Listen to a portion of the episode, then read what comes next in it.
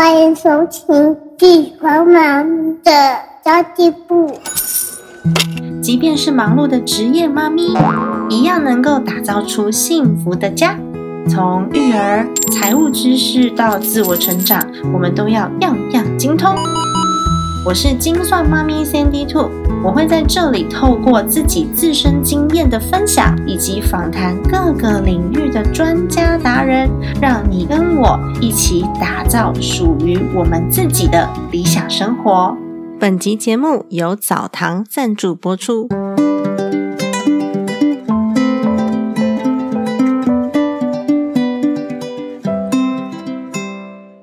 生疫情的这三年来，我其实越来越少、越来越少外出饮食了。非必要的时候都在家里面煮饭。但是呢，每天在家想要煮什么真的很艰难呢。尤其是像我这种不太精通料理的人，通常我的调味就是平淡无味，没有什么层次感，然后吃久了也会腻。我就觉得啊，我的老公跟我的儿子好可怜哦。于是我就开始买各式各样的酱料啊、面条啊，来弥补我的厨艺。那么今天吃的这一款酱料稍微比较高级一点，是来自台湾东北角贡寮的品牌耶。贡寮，我通常都是去玩水的，我还不知道那边有一个当地的品牌叫做澡堂，它的招牌九孔干贝 XO 酱。搭配石花菜面，我觉得超特殊的。以往那个石花冻啊，就是在我的印象里面，我们家都是拿来加蜂蜜吃冰的。没想到还可以做成面条，口感会比较滑一些，我觉得还蛮新鲜的感觉。然后再加上石花冻加进去之后，似乎淀粉量比较少，可以罪恶感减半。这个我淀粉量的比较少，我是不知道啊。但是罪恶感减半是一定会有的。那么现在母亲节的。时期就推出了一个送礼专用的优惠组，所以它的包装做的还蛮精美的哦，是招牌九孔包干贝 XO 酱搭配独家的石花彩面，优惠价五百二十元，在乐天市场独家贩售哦。这个母亲节呢，就让妈妈们休息一下，可以用这个搭配好的酱料来做料理，而且呢，还有一点点高级感。妈妈或婆婆通常都会很喜欢说：“哦，这个酱料有九孔包，有干贝，或这 XO 酱看起来很高级耶，谢谢你耶。”其实，在过母亲节的时候，大家想要的就是这种感觉而已嘛。那我会把优惠链接呢放在资讯栏位给大家参考哦。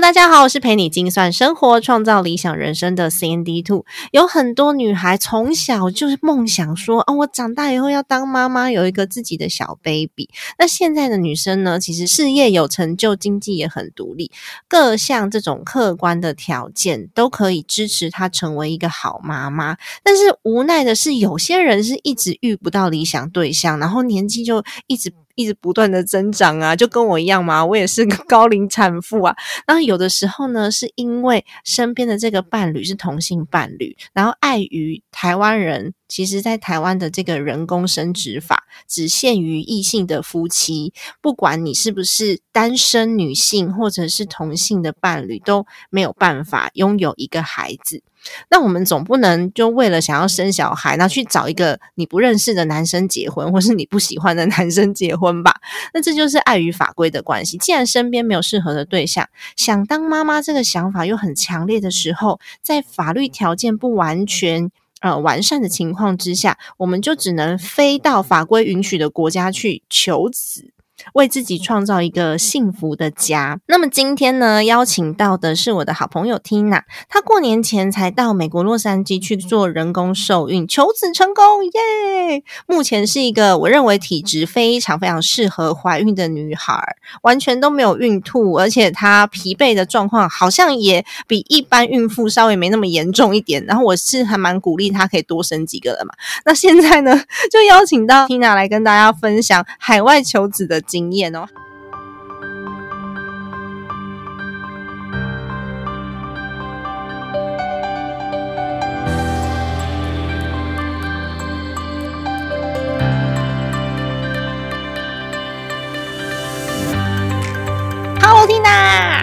Hello，我是高龄产妇尔缇娜。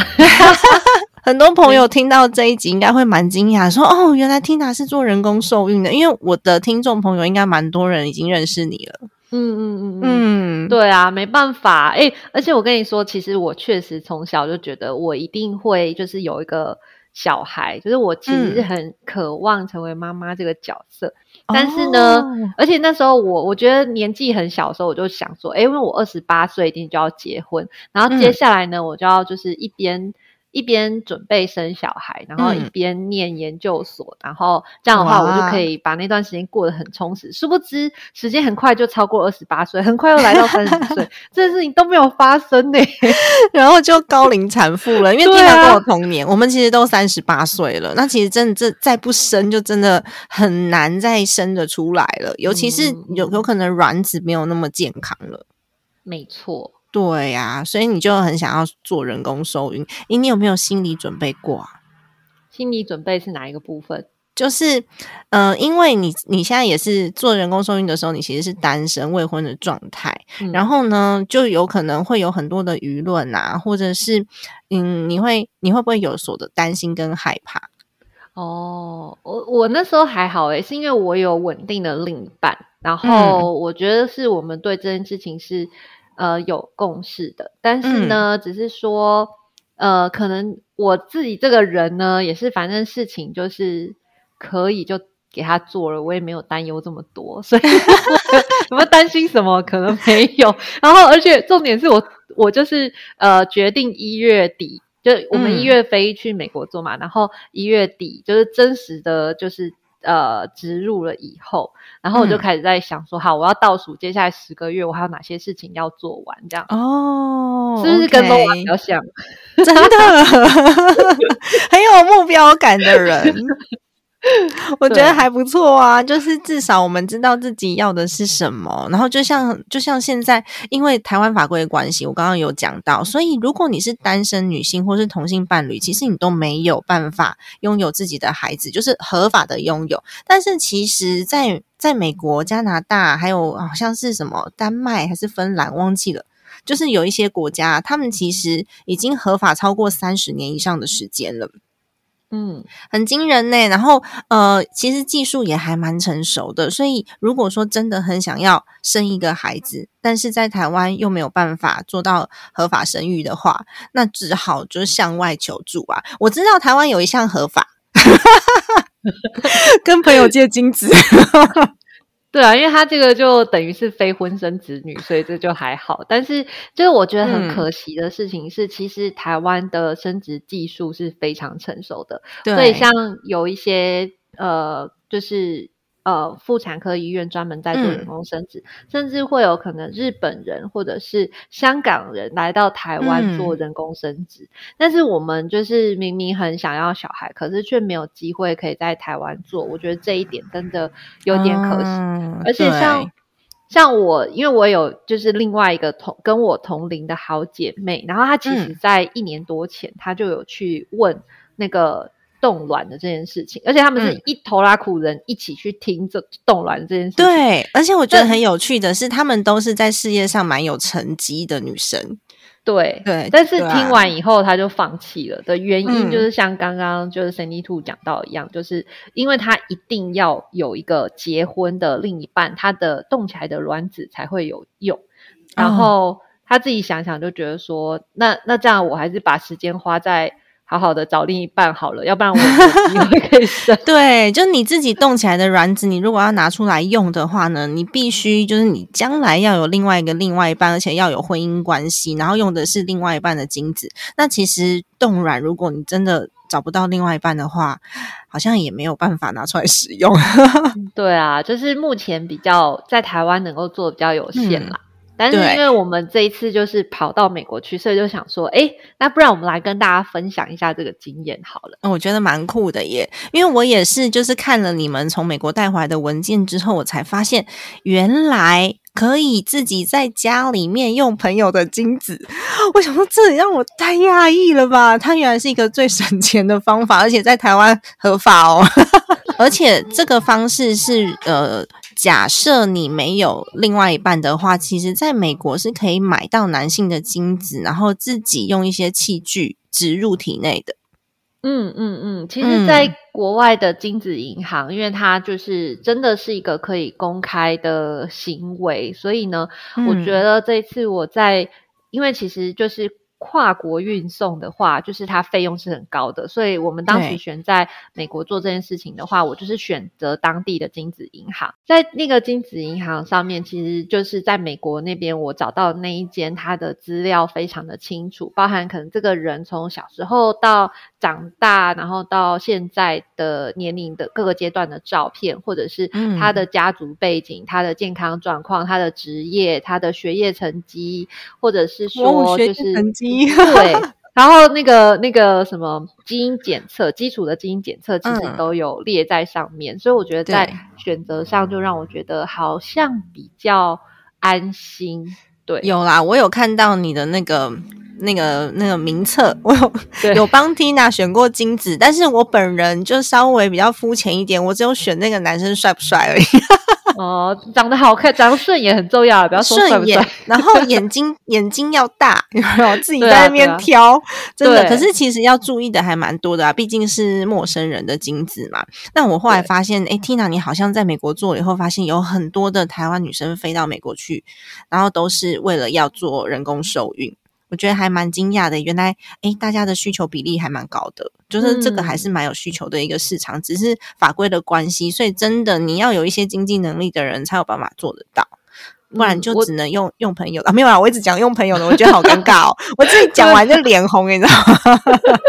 对啊，但而且我觉得比较可惜的事情，因为是这件事情在台湾，它不是一个。呃，嗯，非常公开的医疗行为，因为在台湾这这个比较接近医疗中介的行为是不能够就是公开有销，就是销售或者宣传的。对，然后所以就变成说，我们当时想要了解相关资讯的时候，其实也很片面。然后我就觉得，其实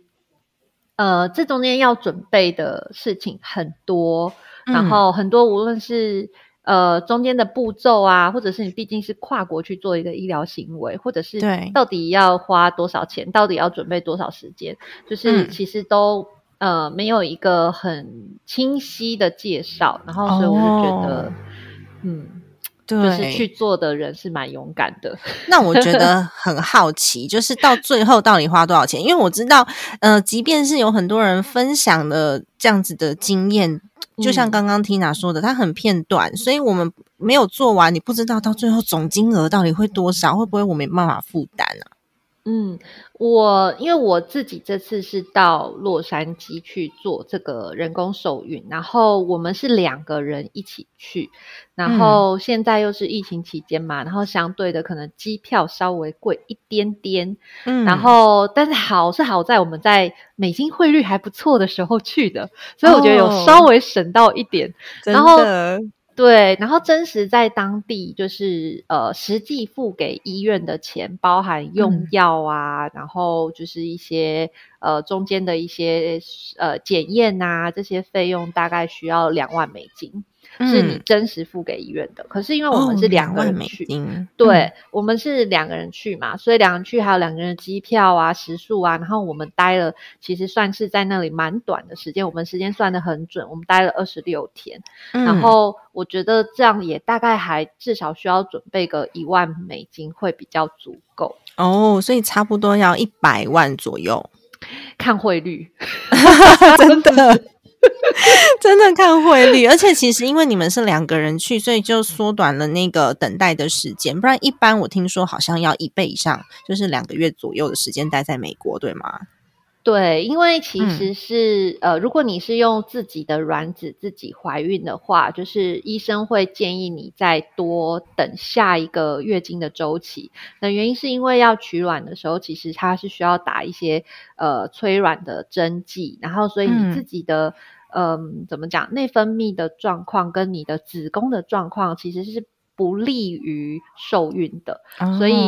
通常医医生都会，如果你是自体去做植入的话，他会等待你的就是取卵之后的下一个月经周期，然后会算时间再做植入。哦，所以也就是说，如果我今天去，然后是用我的卵子，那我取出来之后，我还要再等待到下一个月经周期，我才能够再植入，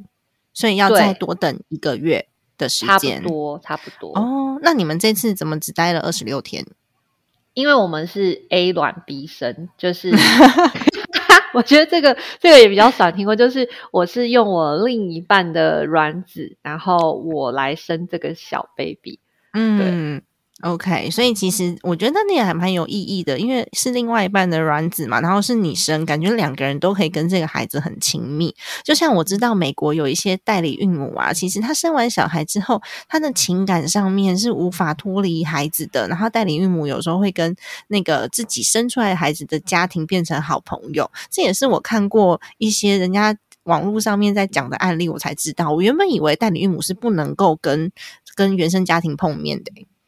嗯，我觉得可能还是跟那个合约有关系吧，因为有些家庭可能允许或不允许。哎，讲到这个，我突然想到，在我选精子的平台上，其实呢，呃，我刚刚说他资料其实相对很充分嘛，然后还有这个人的照片，甚至还有这个人的录音。可是其实我是不认识这一位捐精者的，嗯，但是他平台上有一个选项是说，如果呃。小孩子年满十八岁，然后这个捐精人他也就是有勾选同意的话，那嗯，等到小孩年满十八岁，他是可以让他们两个互相认识的。哦，这还蛮不错的耶。对啊，我觉得在那个性别平权上面的议题，然后还有就是孩子在追溯自己原生父亲上面，我觉得都还。呃，对孩子来说都是一个蛮正面的教材。其实我并不是很主张说要呃隐瞒孩子，因为毕竟他就是一个我我自己认为我是很开放的人啦，所以我认为他是一个很正常的行为。只要好好的去引导孩子，然后告诉孩子就是他到底是怎么来的，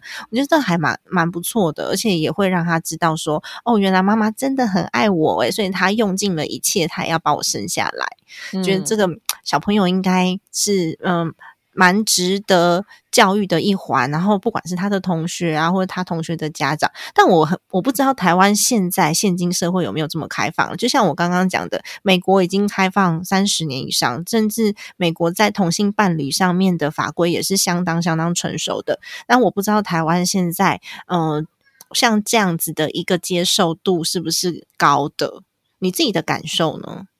嗯，我自己的感受是因为我比较以自己的嗯喜不喜欢为主，我觉得其实真的跟年纪超级有关系的，因为我以前呢年轻的时候呢，就是那时候。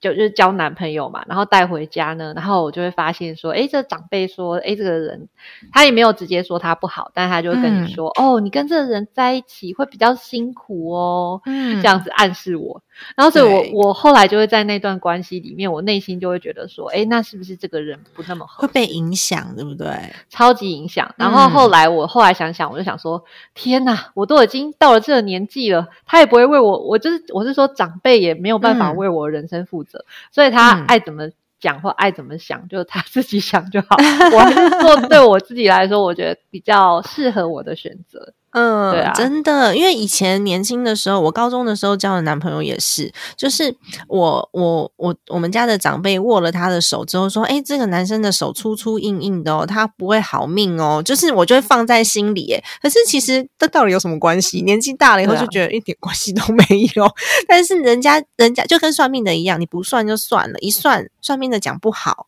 你就会一直心里面很奶油。所以我觉得年纪越大，好像看待这些事情可以越客观。反正。我们自己过得好就好了。然后长辈的说法是他们自己那个年代他们认为的一个想法而已，跟我们现在的生活一点关系都没有。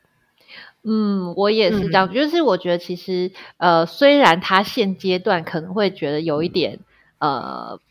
不是那么符合他的价值观，但是呢，我觉得就是。自己的亲戚长辈都还是希望小孩可以过得人生开心嘛？对啊，对，所以我觉得如果最后我们能够展现出来那个状态还是比较正向的，然后是比较融洽的，然后就是那个关系不那么紧张，因为我觉得他单纯只是。担心比较多，因为这是对他来讲也是一个很陌生的状况，然后所以他会有担心，但我需要时间消化。对呀，因为我觉得小孩就是个天使，所以我真的相信说，就是小朋友出生以后，就我们中间一样会有一个中间的缓和剂，去让他觉得说，哎，其实就是还是我的小，还是我的孙子嘛，嗯就是也是蛮可爱的这样子。真的？那我们刚刚已经问过，生一个婴儿，你这次花了大概是三万多块的美金。对然后一般的，呃，一般如果说是用自己的卵子，就单身女生去做的话，有可能在那个费用上面会再稍微多一点，因为我们要留差不多一倍的时间，就在美国停留的时间要稍微比较长。那有哪一些流程啊？在这个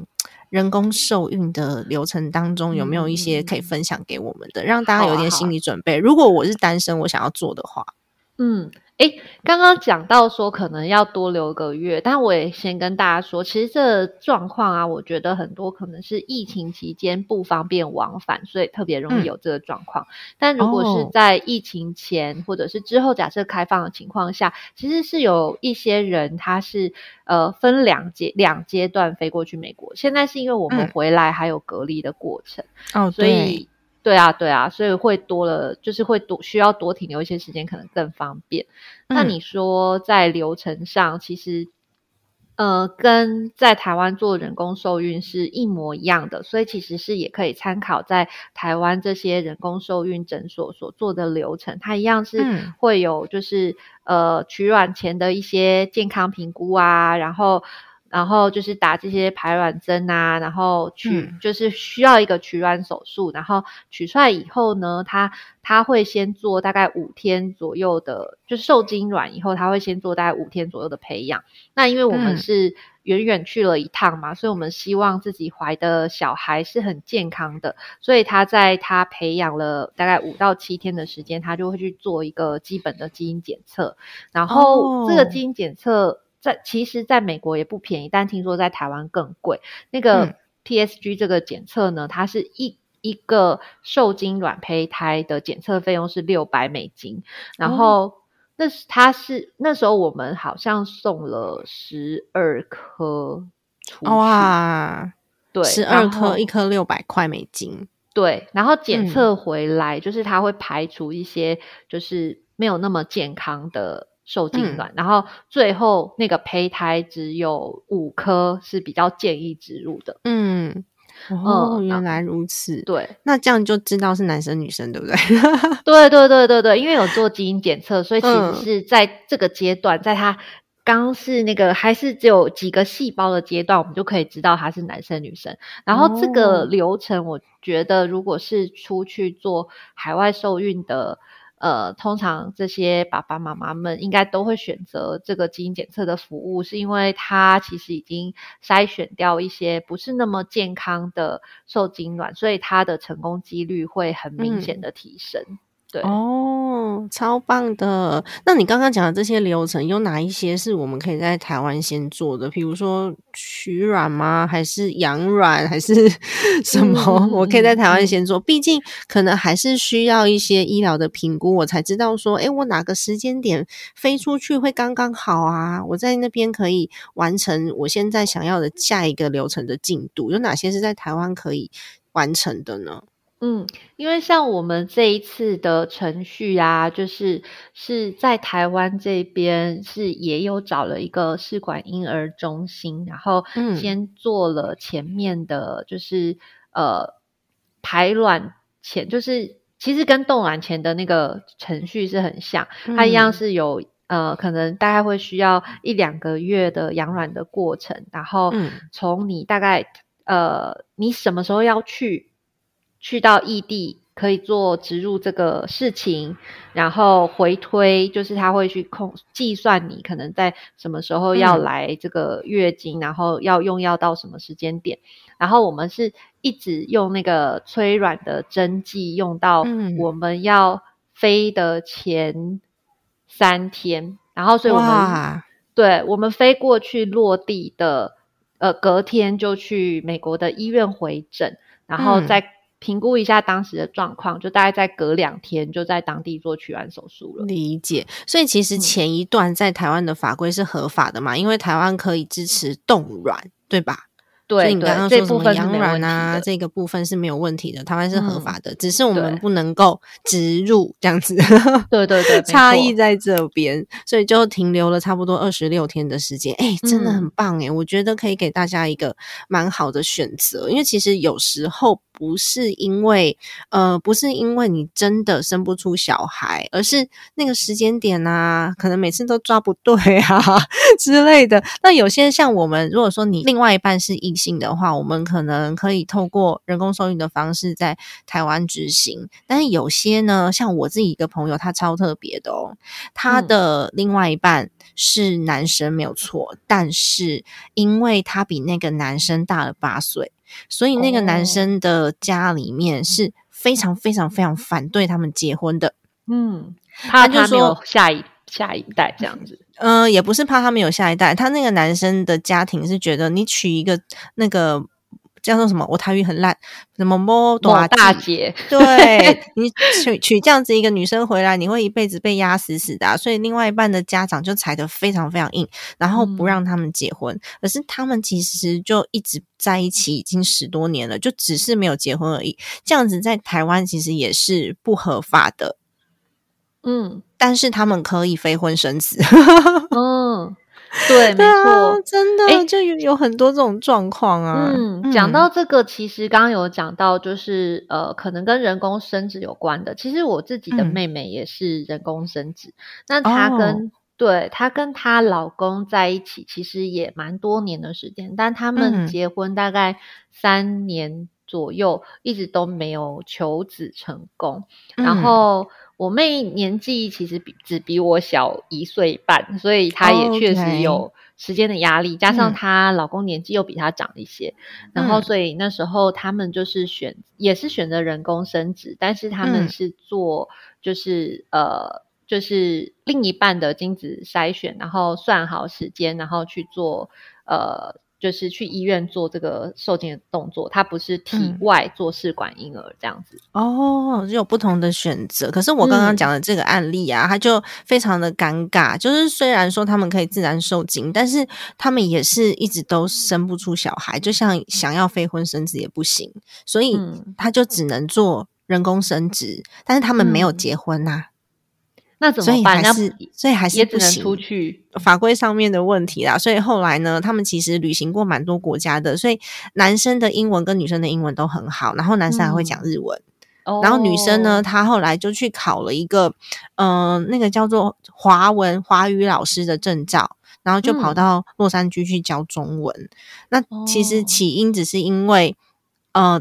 他们的爸爸妈妈不支持他们结婚，所以他们也不适合离家太近，免得就是争执会变多，只好飞到海外去。可是他们也非常遵守爸爸妈妈给的这些规定，就是他们真的不结婚，而且他们一辈子都不结婚，然后一辈子住在一起。所以在台湾也没办法做人工生殖，他们就干脆就到海外去，就一直住在洛杉矶。这真的是有点坎坷，但但是我觉得老实说，这是呃台湾，我觉得真的是在这种婚姻法规上面啊，真的。我觉得随着时代的演进，那还有很多进步空间。因为像前嗯上一次我访问一个就是在加拿大创业的，也是华裔的女 boss，然后她其实也是在呃当地有一个。嗯，稳定的另一半，但在他们那边是可以登记，就是他是你的伴侣关系，但他不是你的先生。但是如果你是登记是一个伴侣关系的话，其实你还你们双方彼此还是有一些照顾上的权利义务，包包含说，比如说他还是可以申请。可能当地的一些福利什么的，嗯，这真的是就是法规上面差差异蛮大的耶。像我之前就是也有朋友会问我说，哎，因为他就是朋友也认识两，就是你跟你的另外一半嘛，嗯，就问我说，那这样子的话，孩子没有爸爸不是会不幸福吗？我觉得这个观念也是大家常常会有的耶。不过，我想要跟大家分享一下，台湾其实呃被丢掉的孩子，就是那些孤苦无依、父母生出来就不要你了的这样子的孩子，去年有九百多个啊，竟然还有这么多，非常非常多。我看到那个数字，我也觉得很奇很奇妙，因为我们都想象不到。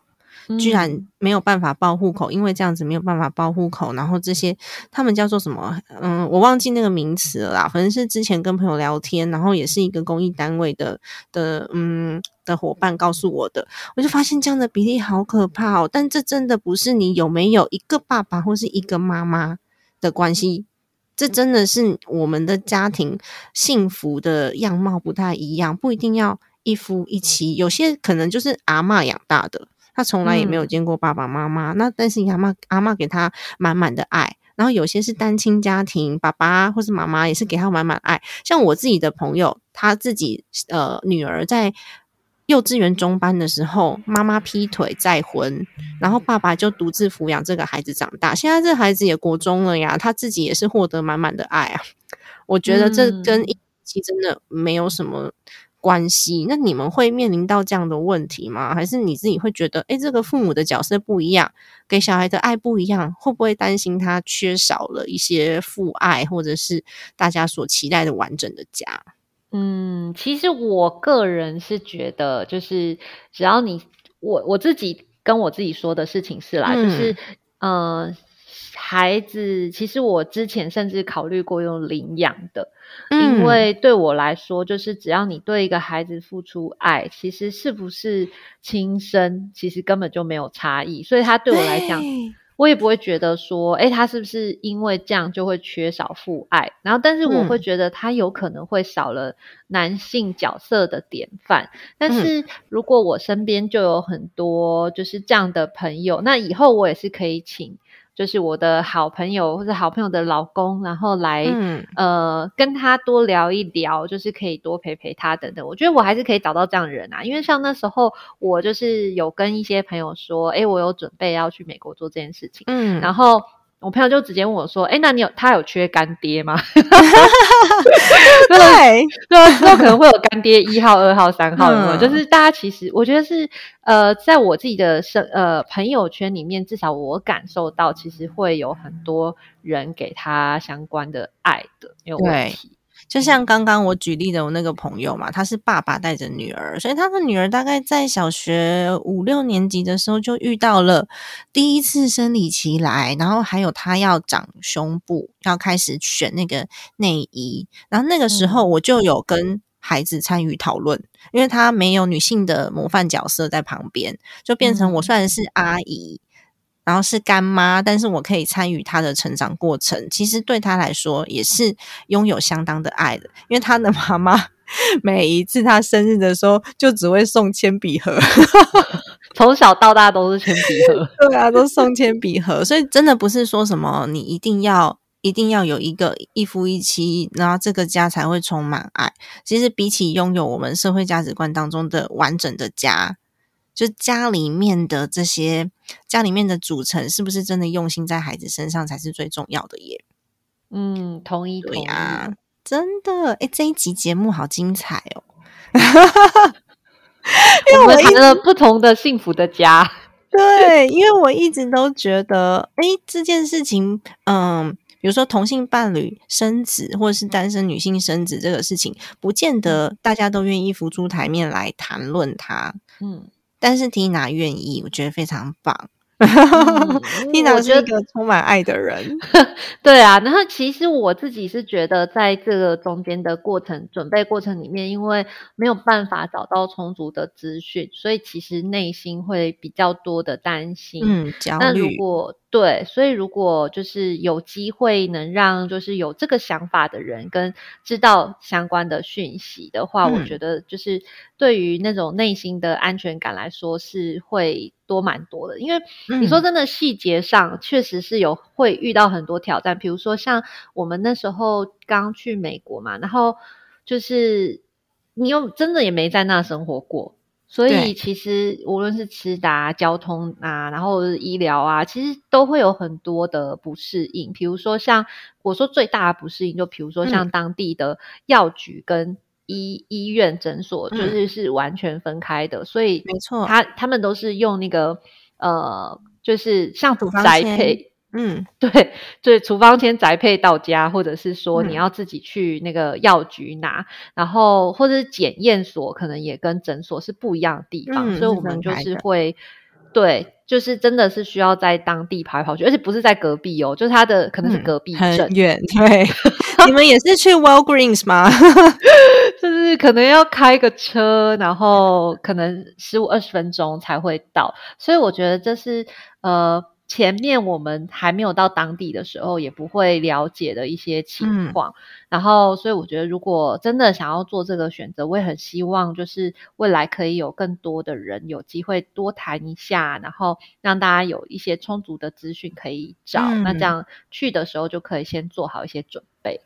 真的，那台湾现在其实资讯很缺乏，但是有没有什么地方是至少可以收集到一些前置资料的？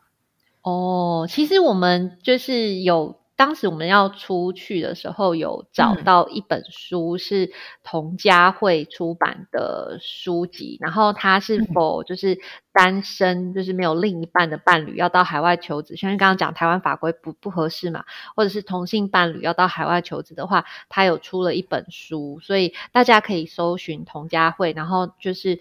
呃，到这个单位做捐款就可以得到这本书，然后里面有一些基础的内容，我觉得是可以先了解。然后，如果是呃真的已经准备好要前往海外的同性伴侣，我知道他们也有一个呃 Facebook 社团，但是是。呃，蛮实名制认证的，就是他们中间有一些认证环节，然后很多东西其实，在他们的社团里面也不会直接写出来，他们都是透过很多实体活动。那我猜是因为很多人还是呃希望保有相对的隐私的关系，对啦，也是因为法规的关系吧。但是如果说真的有人很想要的话，可以来找缇娜，用经验分享的方式。对对对对对，或者是如果你们有什么好奇的问题，就是也可以留言一下，那么下次我们就可以再多讲一些别的。好哦，耶，很开心，今天真的很谢谢 Tina 愿意跟我们分享这一段。我真的觉得比起社会价值观中这个完整的家，但是有些。看起来完整的家，但家里面的人都非常的冷漠，然后父母亲也没有专心在教育上面。我今天早上才看到一个妈妈带着小朋友去吃早餐，那个小朋友啊，从头到尾都用手机在养，而且他看手机的姿势各式各样，又非常非常的近。然后妈妈只顾着做自己的事情。我觉得用给手给小孩看手机这件事情，我自己有时候也会，但是你会限制时间，限制他的姿势，而不是呢，就是。好像我生了这个小孩是我的负担，然后他不要烦我就好了那种态度，有很多的父母亲其实是这样的耶。那反而是不管你的家里面组成角色成员是谁，可以给小孩子满满的爱。